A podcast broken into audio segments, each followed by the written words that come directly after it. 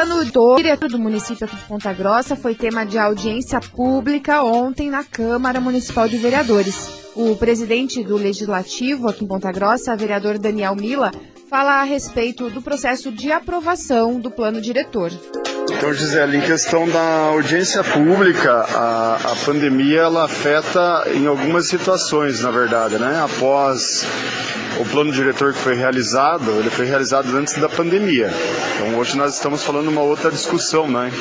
Ele deveria, na verdade, o plano diretor ser estudado novamente. Como nós não tínhamos tempo hábil, os prazos já se encerraram devido à mudança através da eleição, né?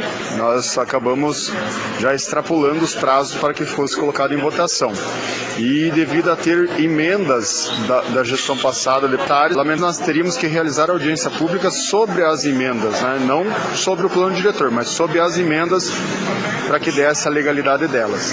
É, para a reunião ali na Câmara ele não afeta porque hoje com grande parte da população toda vacinada, já pelo menos com a primeira dose, e grande parte também já iniciando a segunda dose, ela acaba não afetando.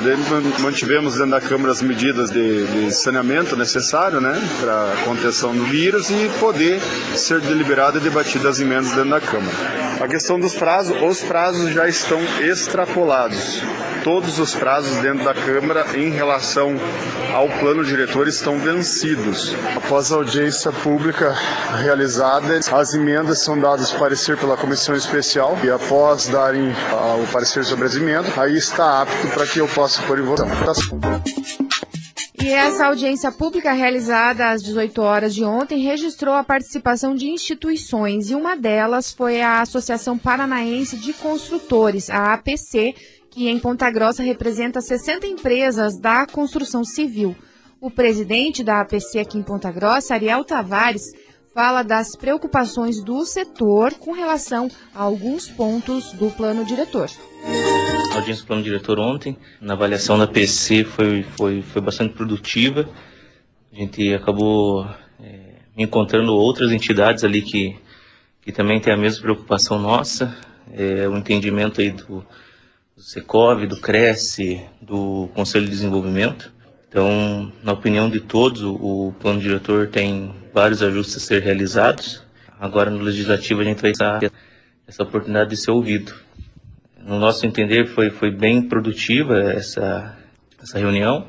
Os vereadores entenderam a preocupação do, do fim das casas populares, porque com essas alterações propostas no plano diretor é, inviabiliza totalmente a construção de casas populares, que é onde está o déficit habitacional da cidade hoje, né?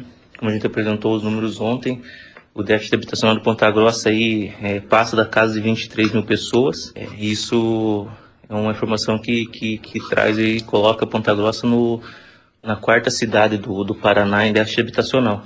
É, com esse aumento do, de testada, tamanho de terreno, é, não germinação de casas, que são algum, alguns dos pontos que está previsto no plano diretor, a gente estaria aí, então, inviabilizando é, totalmente. Uma casa ficaria a preço de custo já muito próximo ao teto do Minha Casa Minha Vida é, custo-custo, né, sem contar imposto, sem contar lucro, então é, a gente não, não viabilizaria mais imóveis dentro do, do plano Casa Verde Amarela aqui na cidade de Ponta Grossa.